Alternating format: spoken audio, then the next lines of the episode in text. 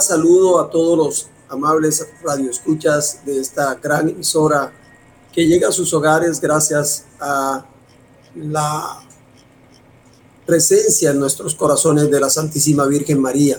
Por eso en honor en su nombre a ella. Gracias doy a Dios por permitirme estar con ustedes, agradeciéndole a cada uno por sintonizar y escuchar este programa que se hace con mucho cariño para todos y un agradecimiento especial al padre Germán Acosta Rubio y igualmente al, al, equipo de producción que hace posible que se lleve a cabo este programa. Les habla el doctor Wilson Cristóbal Garen Fuentes, cirujano cardiovascular, formado en la Universidad del Norte de Barranquilla con eh, especialidad en la Universidad de Costa Rica y fellow en la Universidad de Alabama en Birmingham en cirugía cardiotorácica. Este es el programa Salud Corporal, Salud Espiritual, que se hace en honor al poeta Juan Carlos Orozco, que en paz descanse. Queridos oyentes, hemos estado tocando unos temas eh, muy importantes, son presentaciones de enfermedades eh, que pueden ser catastróficas si no se hace eh, el diagnóstico de manera oportuna. Y en esta ocasión no es para menos tratar otra enfermedad que es de presentación abrupta y que eh, requiere una muy rápida eh, transporte a los hospitales para eh, que el grupo de atención de urgencia haga un diagnóstico certero y poder ayudar al paciente, si bien a salvarle la vida o a reducir los eventos que deja como secuela la enfermedad. Vamos a tratar una enfermedad que se conoce con el nombre de embolismo pulmonar. También se conoce como tromboembolia pulmonar o trombosis pulmonar. Este eh, tema se ha escogido porque, como les decía, es de presentación súbita y puede causar la muerte en pocos minutos. ¿Qué es la embolia pulmonar? En realidad es una oclusión de las arterias, esos vasos que llevan la sangre hacia los órganos, en este caso hacia los pulmones. Esta oclusión se produce por trombos o coágulos que vienen viajando por el lecho venoso y se originan en otras partes del cuerpo.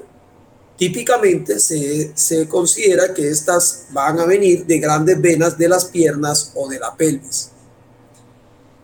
Existen muchos factores que pueden predisponer a que ocurra estos eventos trombóticos o de coágulos que viajen a través de la sangre.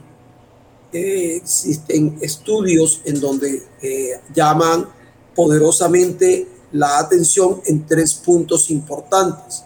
Uno es una lesión dentro de la luz del vaso. Dos, un efecto que ocurre dentro del flujo de esas venas y por último un estado especial en el cuerpo en donde se producen con mayor velocidad y mayor frecuencia coágulos. Entonces, estos coágulos que se forman en ciertas venas de las extremidades o de la pelvis pueden desprenderse de esas venas y llegar hacia el pulmón entonces podremos decir que casi todas las embolias pulmonares se originan de trombos en las piernas o en la pelvis. El riesgo de embolización es mayor con los trombos que alcanzan venas de gran tamaño, o sea, aquellas que están en el muslo o en la pelvis, más frecuente que en venas de pequeño tamaño que están por debajo de la rodilla, o sea, las que ocurren a nivel de las piernas, en los músculos de la pantorrilla. También pueden originarse en venas de los miembros superiores, venas que están cerca a la cavidad torácica, pongamos la vena que está debajo de la axila, la vena axilar o la que está debajo de las clavículas, que es la vena subclavia, y también de venas que están a nivel del cuello, como las venas yugulares internas. Generalmente estas de la parte superior están más relacionadas con la presencia de un catéter o un elemento dentro de la luz de esa vena que provoca la lesión del endotelio, el trastorno del flujo y acelera los procesos de coagulación por efecto del material que se encuentra dentro del vaso. Asimismo, pueden ocurrir cuando hay trastornos que provoquen compresión o estrechamientos de las venas al paso entre las costillas y la clavícula. Esto se conoce como el desfiladero torácico o el opérculo torácico. Cuando existen trastornos en donde los músculos o los huesitos presionan las venas, eso predispone a que se produzca este tipo de trastornos.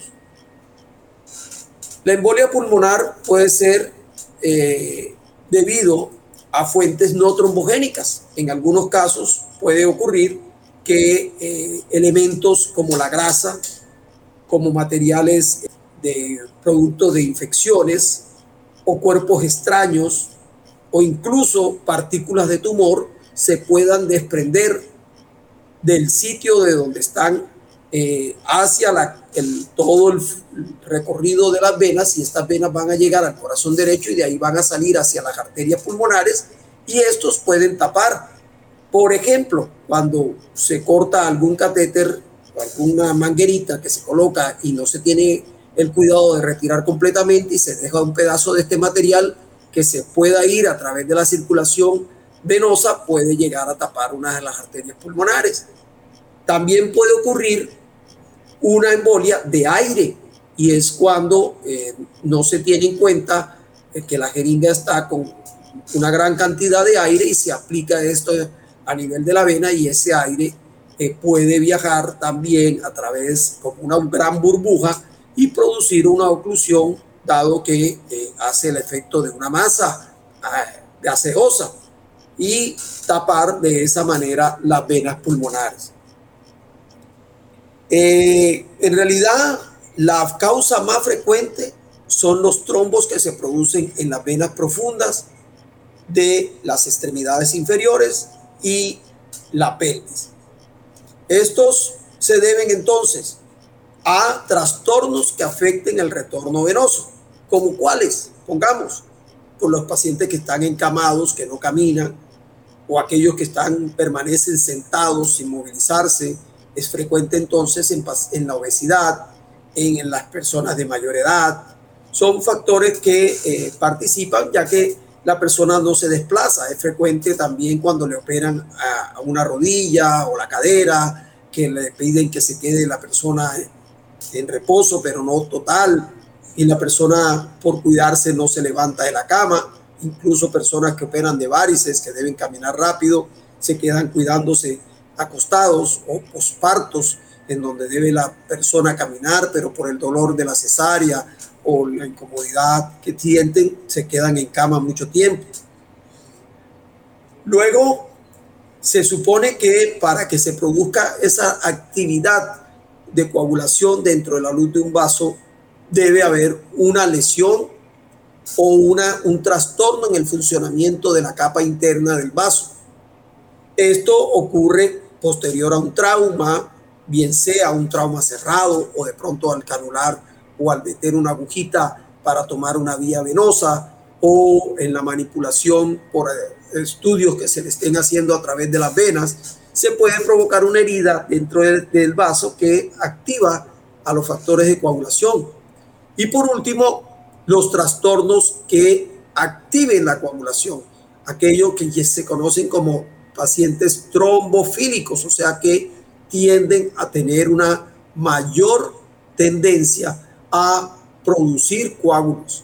Esto se ve muy frecuentemente en los pacientes que tienen eh, algún tipo de cáncer o aquellos que tienen trastornos propios de la coagulación. Se vio mucho con, con la enfermedad del COVID-19 que provocó una serie de trastornos en la coagulación que conllevó a la formación de tromos en las venas y la posibilidad alta de tener una embolia pulmonar y esta fuese la causa de muerte. Así se consideró a la enfermedad del COVID-19, al SARS-CoV-2, con una infección particularmente protrombótica. Muchas de las muertes de los pacientes con las autopsias que lograron hacerse, se comprobó que eran producto de una coagulación de la sangre a nivel de las arterias pulmonares por una oclusión de estas. Entonces, eso es importante tenerlo en cuenta como causa de las enfermedades. Veamos un poquito cómo sería toda esta producción de esa coágulo. Una vez que tenemos una trombosis venosa, existen dos situaciones. Una, que el coágulo se quede en esa vena y produzca el daño que es eh, dolor, eh, la inflamación que conlleva a la trombosis venosa. O segundo, que se desplace, que viaje a través de ese sistema venoso, llegando a las cavidades derechas del corazón y de aquí sale a través de las arterias pulmonares, donde ocluye bien sea completa o parcialmente uno de los vasos sanguíneos más pequeños y de acuerdo al volumen del coágulo más grandes que van a los pulmones. Entonces, de acuerdo a esto, la consecuencia del embolismo dependerá del tamaño, así como del número de partículas trombóticas que se viajaron a través del eje venoso, o sea, a ellos esas partículas le conocemos con el nombre de émbolos y de ahí el término de embolia pulmonar o de trombos y se llama tromboembolismo porque viajan pulmonar. Asimismo, es importante el funcionamiento del ventrículo derecho, que es el que se encarga de provocar la, la expulsión y la capacidad que tenga el organismo de disolver los coágulos en el viaje desde que se desprende. Por eso los pacientes que tienen trombosis venosa se les inicia un tratamiento anticoagulante. Los pacientes que están con tratamiento anticoagulante van a tener menos riesgo de tener un embolismo pulmonar que aquellos que por desconocimiento de la enfermedad o por un mal diagnóstico no se les inicia una anticoagulación y esto conlleva a que esos coágulos se puedan desprender y viajar y de acuerdo al tamaño del trombo y la cantidad de trombitos que viajan o émbolos puede producir la muerte ya que conlleva a una falla en el corazón derecho porque no puede sacar la sangre y esa sangre que sale poquita no se puede oxigenar de manera adecuada. Muchas veces ocurren que pequeños trombitos se desprenden, esos pequeños émbolos pueden no tener un efecto agudo y que se van, esto como son pequeños, se pueden ir disolviendo a medida que van viajando a través de las venas. Y de esta manera se puede resolver en pocos eh, minutos, horas o hasta días un tromboembolismo pulmonar. Pero los trombos más grandes o los émbolos más grandes pueden causar un aumento reflejo de la ventilación, lo que hace es que la persona ventila o respira mucho más rápido y más frecuente, a eso se conoce como taquipnea, va a producir una mala oxigenación de la sangre, dada a que no hay un buen intercambio entre el CO2 y el oxígeno, ya que están tapadas eh, elementos que permiten llegar hasta el alveolo, que es el que hace ese intercambio, porque están tapados esos vasos sanguíneos para poder hacer el intercambio, y va a haber un bajo contenido de oxígeno venoso como resultado de que el gasto cardíaco se afecta. Asimismo, al ocurrir estos trastornos, va a haber un cambio en las sustancias que produce el pulmón y no va a poder haber una apertura adecuada de los espacios que producen los intercambios gaseosos en el pulmón, produciéndose una eh, verdadera obstrucción mecánica.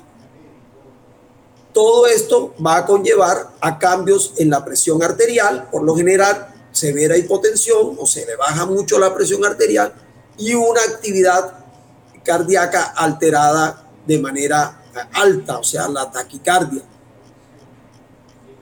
Normalmente nuestro organismo tiene la capacidad endógena, o sea, propia, de reducir a la mayoría o de los, de los émbolos, a tratar de acabarlos, incluso a émbolos de un tamaño moderado. Sin embargo, estos grandes trombos le es difícil al organismo poderlos de, destruir y son los que pueden llegar a organizarse y provocar el trastorno en los pulmones que pueda llevar a la muerte.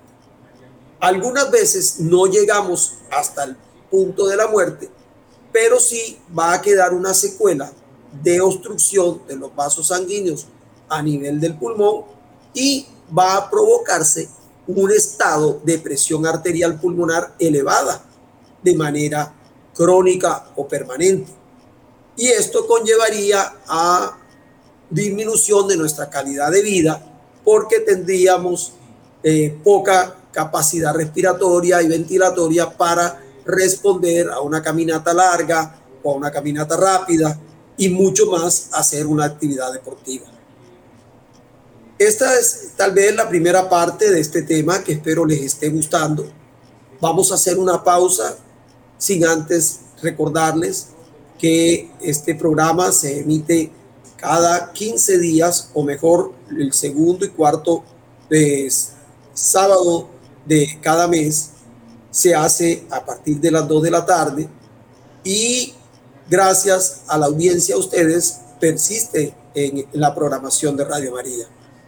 Los invito a todos para que con sus aportes permitan que este y todos los programas de la emisora sigan llegando a sus hogares de la manera como lo está haciendo hasta el momento, ya que si ustedes recuerdan, no tenemos pauta publicitaria y las donaciones de cada uno de los oyentes son las que permiten que este programa, estos programas se mantengan al aire. Vamos a una pausa musical. La música es una paz y una cura para el alma. Y pronto retornamos.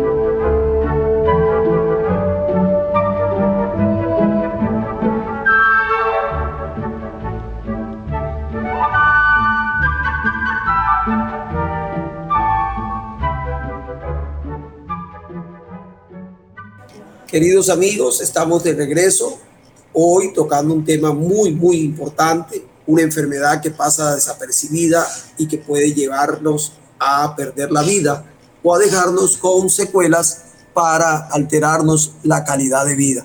Vamos a, tocar ahora unas, un tema eh, en relación a la embolia pulmonar. La embolia pulmonar la podemos clasificar de acuerdo a los efectos que produce en los pulmones. La primera es un alto riesgo en la, de, la, de, de los trastornos. Una función ventricular del ventrículo derecho que se va deteriorando, por eso se produce la hipotensión que requiere en ocasiones el manejo en cuidados intensivos con medicamentos que ayuden a mejorar esa función cardíaca.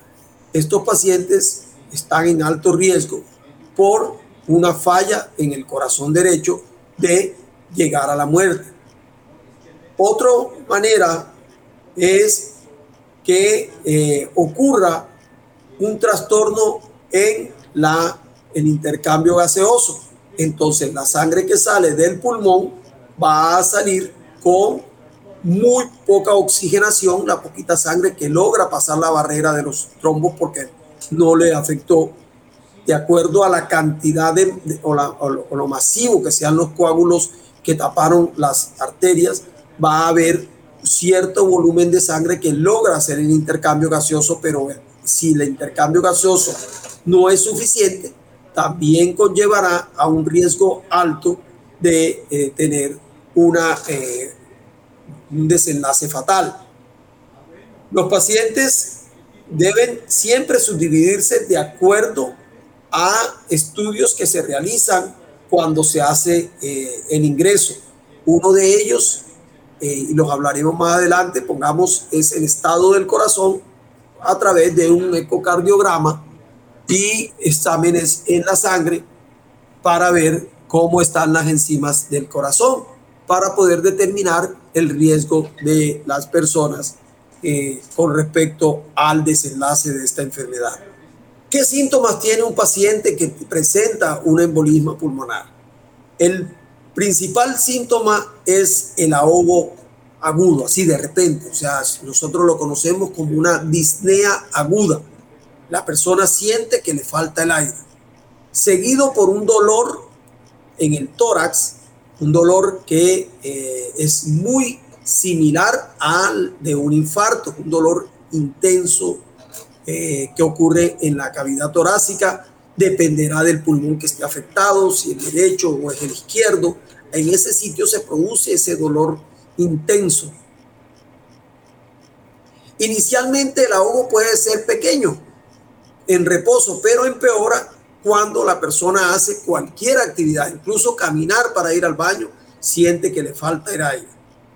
Pueden haber síntomas también que son menos frecuentes, una tos generalmente causada por otros trastornos que tenga la persona. Puede haber expectoración con sangre esto ocurre cuando ya existe un infarto pulmonar, o sea, cuando ya hay muerte del pulmón, de áreas del pulmón porque no le llega la, sangre adecuadamente. Y puede haber, sobre todo en personas de mayor edad, un trastorno de la alteración del estado mental. Porque ocurre esto, porque no llega la sangre suficientemente oxigenada al cerebro y va a producir un estado de eh, alteración mental. También si tenemos una embolia pulmonar masiva, vamos a encontrar ya al examen la presión arterial muy baja, por debajo de 90 milímetros de mercurio, la presión sistólica y por debajo de 60 la presión diastólica.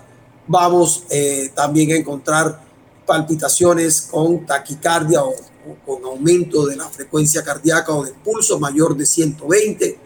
Puede haber mareo, puede haber un estado de, desvanecimiento o síncope y hasta llegar al paro cardíaco. Los signos entonces más comunes que encuentra el médico son la taquicardia o eh, las elevaciones de la frecuencia en la contracción del corazón y una alteración en la ventilación. Se ventila mucho más rápido, como tratando de buscar mayor oxigenación. también cuando se examina, algunos expertos examinadores con los eh, estetoscopios pueden encontrar eh, cambios en los ruidos cardíacos, ya que eh, existe un estado de presión alta a nivel de la arteria pulmonar y quienes están, eh, son muy, muy clínicos, alcanzan a percibir un cambio en el ruido cardíaco. Hacen que el, el segundo ruido cardíaco que se escucha sea muy fuerte debido a ese componente pulmonar por la presión alta. En presencia de daño del corazón derecho puede haber una visión de engrosamiento o dilatación de las venas del cuello. Las venas yugulares externas, esas que uno cuando habla se dilatan, se van a ver muy prominentes en un paciente que tiene falla ya del corazón derecho y se hace visible estas venas yugulares internas por la elevación de la presión dentro del ventrículo, se va hacia atrás y produce esa situación, especialmente si eh, la presión es tan alta que afecta a la válvula que eh, hace que no se devuelva la sangre y se hace visible estas, en el cuello estas venas muy dilatadas. Eh, cuando se presenta la fiebre, por lo general esto ocurre cuando hay enfermedades subyacentes, patologías como infecciones en las extremidades o en la orina o en los pulmones, pero eh, no es una de los síntomas o signos más frecuentes dentro de la enfermedad tromboembólica. Cuando ya ocurre el infarto, recuerden que dijimos que el infarto es la muerte celular en el pulmón, aparece además del dolor que es muy intenso, la presencia de sangre entonces en, las, en el esputo en muchos de estos casos, el solo tocar la pared torácica es muy dolorosa. Entonces hacen un fácil diagnóstico de una situación grave en el pulmón. Cuando un paciente sobrevive y ha tenido estos tipos de lesiones, puede quedar como consecuencia una hipertensión pulmonar crónica que va a llevar a una presión alterada del lado derecho del corazón y son aquellas personas que quedan con dificultad para hacer ejercicio porque sienten ahogo, se fatigan fácilmente, aparte que pueden llegar a tener hinchazón de las extremidades, el abdomen con un poquito de sobrecarga de líquido. Esto es lo que se conoce como hipertensión pulmonar tromboembólica crónica. Y pueden estos pacientes, en caso no ser eh, compatible con ningún tipo de actividad y requerir hasta un trasplante pulmonar, incluso con el corazón incluido. ¿Cómo se hace el diagnóstico de embolia pulmonar? Como lo dijimos al principio, el diagnóstico se hace solo si se sospecha a un médico se le puede pasar por alto y puede creer que se trata de un infarto, de un dolor costal, de una neuritis, en fin.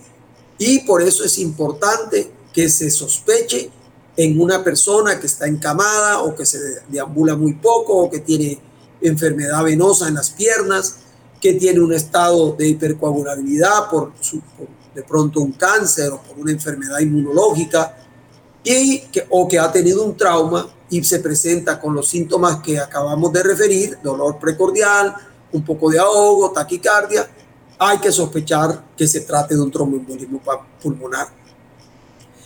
Basado en esto, entonces hay que solicitar los estudios más sencillos. El primero sería medir cómo está el, el oxígeno a nivel distal. Eso se conoce como oximetría de pulso. Muchas personas le han colocado en el dedo índice un aparatico que mide el porcentaje de oxígeno que se encuentra en la circulación y el porcentaje normal de oxígeno debe estar por encima del 95% y nunca debe estar por debajo del 92% porque ya se trata de una hipoxemia. Asimismo, se ordena una radiografía de tórax para eh, revisar eh, si existe alguna alteración en la parénquima pulmonar y poder hacer eh, un diagnóstico diferencial de una neumonía o de un proceso de obstructivo de las vías aéreas. Asimismo, se debe realizar un estudio que se conoce como examen del dímero D. Si bien este estudio que se hace en sangre y es de rápida respuesta por parte del laboratorio, no es eh, definitivamente eh, determinante en el diagnóstico si nos hace sospechar que se trate de un tromboembolismo pulmonar, porque si los, eh, el examen es positivo y en alta cantidad, podemos estar seguros de que hay una formación de trombo y que muy probablemente estos trombos se han desprendido y estén llegando a los pulmones. En realidad el diagnóstico es difícil porque los síntomas y signos no son absolutamente eh, únicos del embolismo pulmonar. Las pruebas diagnósticas tampoco son 100% sensibles ni son 100% específicas. Entonces es importante incluir siempre a la embolia pulmonar como diagnóstico diferencial, o sea, tenerlo en cuenta cuando se traten de síntomas inespecíficos de ahogo, dolor en el pecho, sangrado por las expectoraciones, mareos o desmayos. Entonces, ¿qué enfermedades también producen esto? Pues ya lo dijimos, el infarto cardíaco, la insuficiencia cardíaca, trastornos como la neumonía, como las infecciones generalizadas, eh, las enfermedades obstructivas de los pulmones o la presencia de un eh, de aire en la cavidad pleural, o sea, por fuera del pulmón, eso se conoce como neumotórax. Estas enfermedades pueden opacar o pueden estar eh, como diagnósticos sin que lo sean porque están enmascarando un embolismo pulmonar. Si tenemos una taquicardia, o sea, unas palpitaciones rápidas, muy, muy presentes y son de manera eh, extraña, no se pueden explicar por ninguno de las enfermedades, debemos pensar que tenemos a un paciente o que tenemos nosotros una embolia pulmonar. Es así que todo paciente adulto mayor que esté respirando más rápido y tenga alteración del estado mental, debemos sospechar de que tenga un trastorno en los pulmones llamado tromboembolismo pulmonar. Otro examen que podemos hacer es el electrocardiograma, donde vamos a ver que hay una desviación del eje del corazón porque hay una presión aumentada en el ventrículo del lado derecho, o sea, el que manda la sangre hacia los pulmones. Asimismo, la medición de gases arteriales, que no es con el aparatico en los dedos, sino ya tomar el gas de las arterias y estudiarlos para ver el grado de oxigenación y el grado de contenido de eh, CO2, así como del pH de la sangre. Y esto nos puede ayudar a descartar otros diagnósticos y podernos quedar con la de la enfermedad eh, de embolia pulmonar.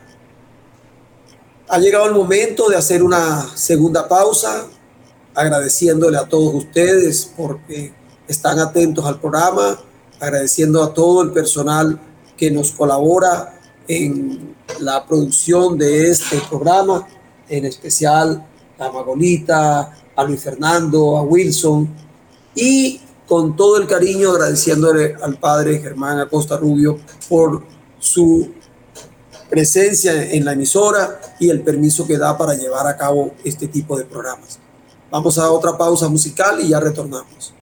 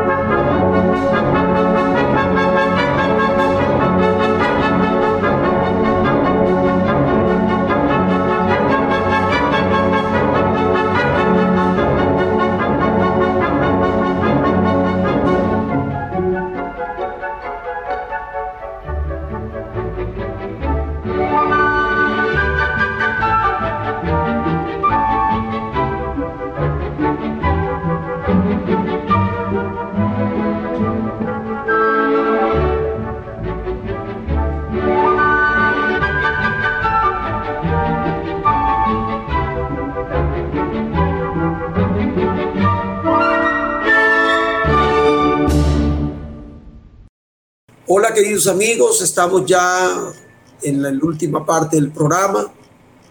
Vamos a, resumir un poquito.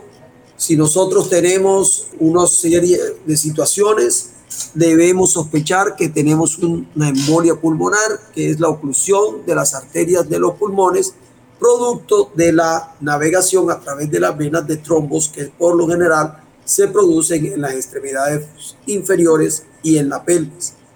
Debemos sospechar para tener en cuenta como diagnóstico toda frecuencia cardíaca que sea mayor de 100 con saturaciones menores del 95% de oxígeno, que tenga una hinchazón de una pierna, sería los eh, motivos para sospechar con dolor en el pecho también, claro que sí, y eh, en algunas ocasiones presencia de sangre en el esputo y el antecedente de una cirugía o el encamamiento prolongado como diagnóstico de embolia pulmonar.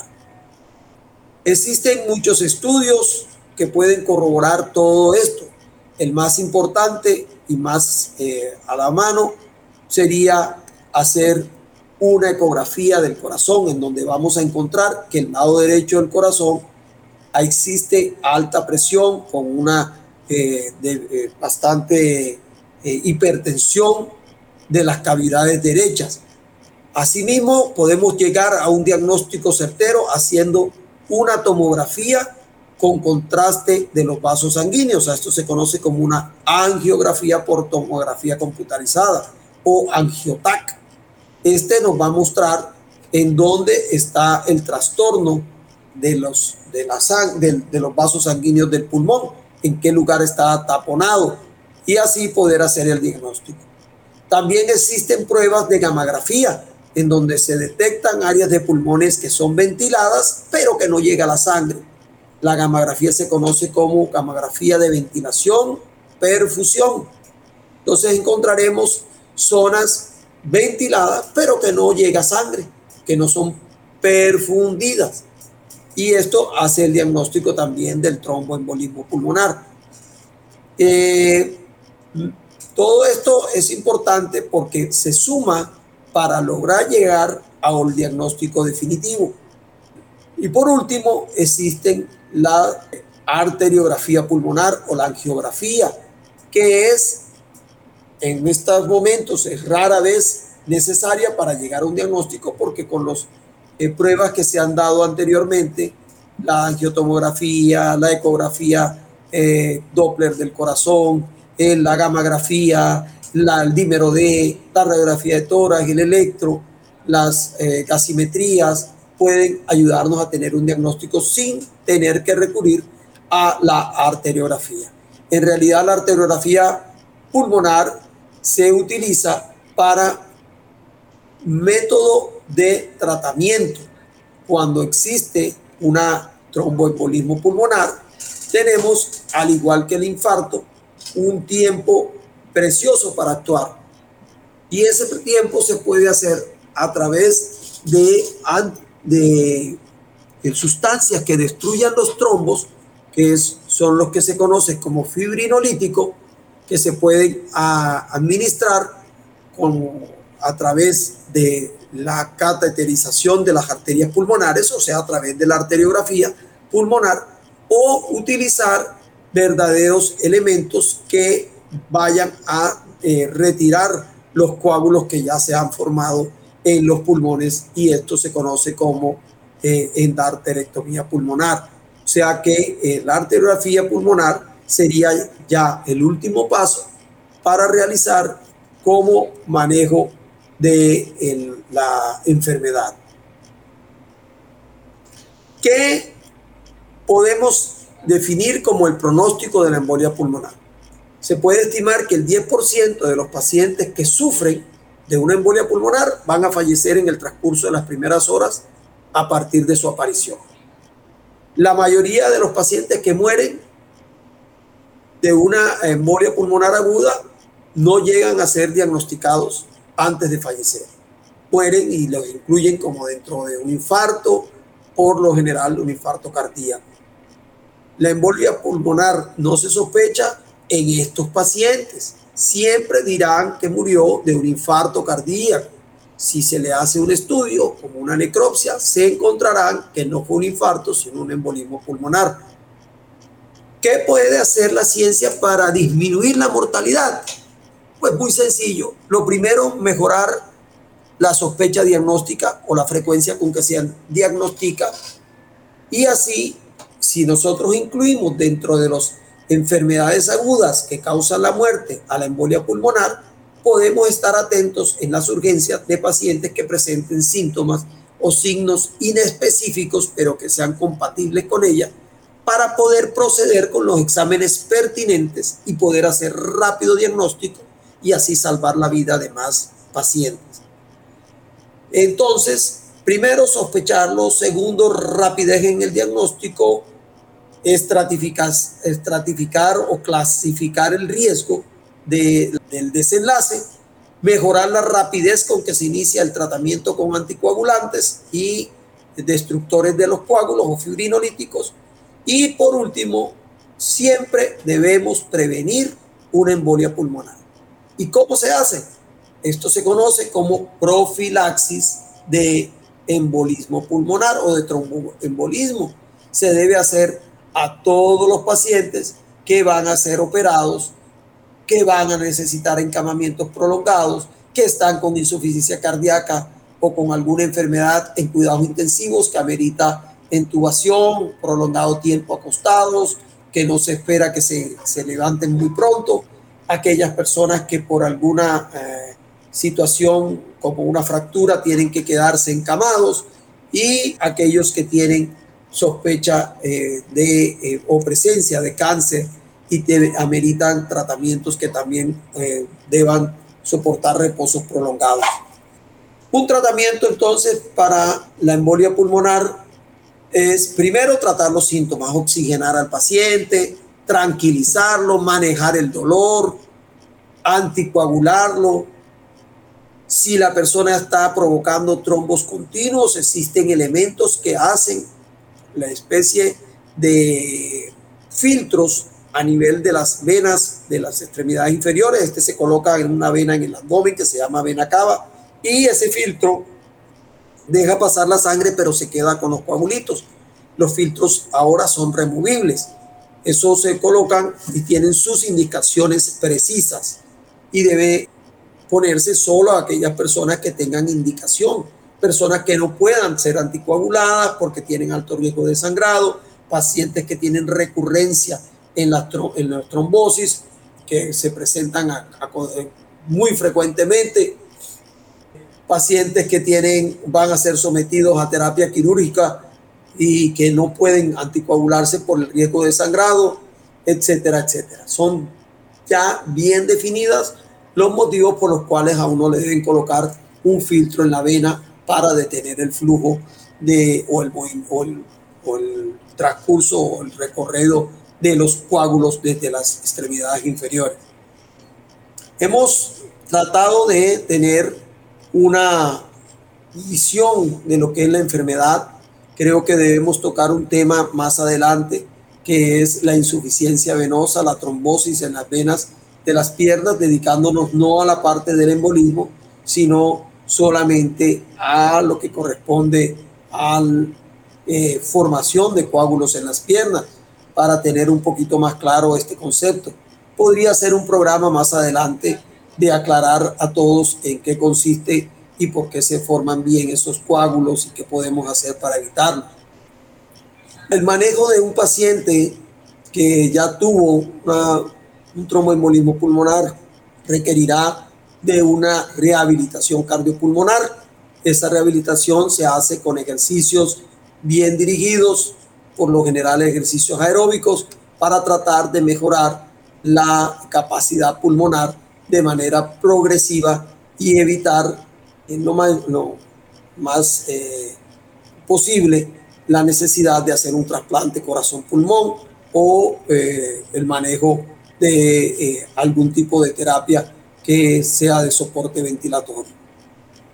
Creo que hasta aquí hemos tratado de llevar a cabo este tema, tratando de que conozcan una de las enfermedades que pasan desapercibidas y que debemos tener siempre pendientes en la presentación clínica y de esta manera asistir de manera inmediata a las urgencias para buscar prevenir la muerte o prevenir las secuelas con un manejo oportuno en las, en las clínicas o instituciones que presten eh, manejo a este tipo de patología. No todas las instituciones, estas son eh, más que todo eh, instituciones que manejan nivel 3 y 4 de complejidad las que pueden manejar este tipo de patologías.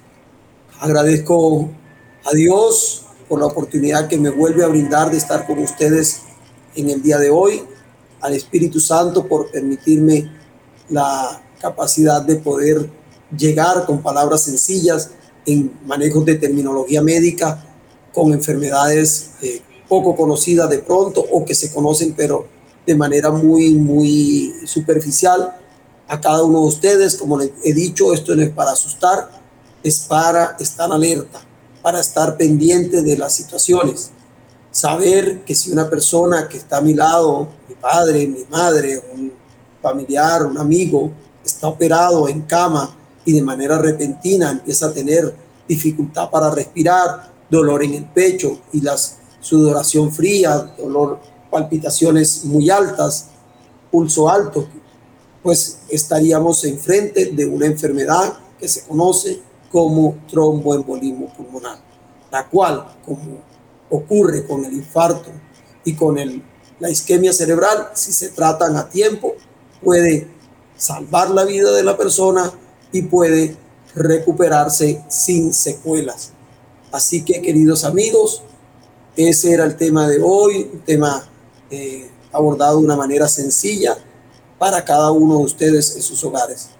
Le pido a la Virgen María que los acompañe, que no deje de interceder por cada uno de nosotros y que sea el Padre Celestial con su voluntad que nos lleve por el camino de la vida.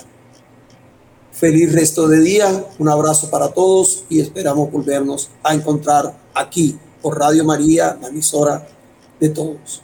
Muchas gracias.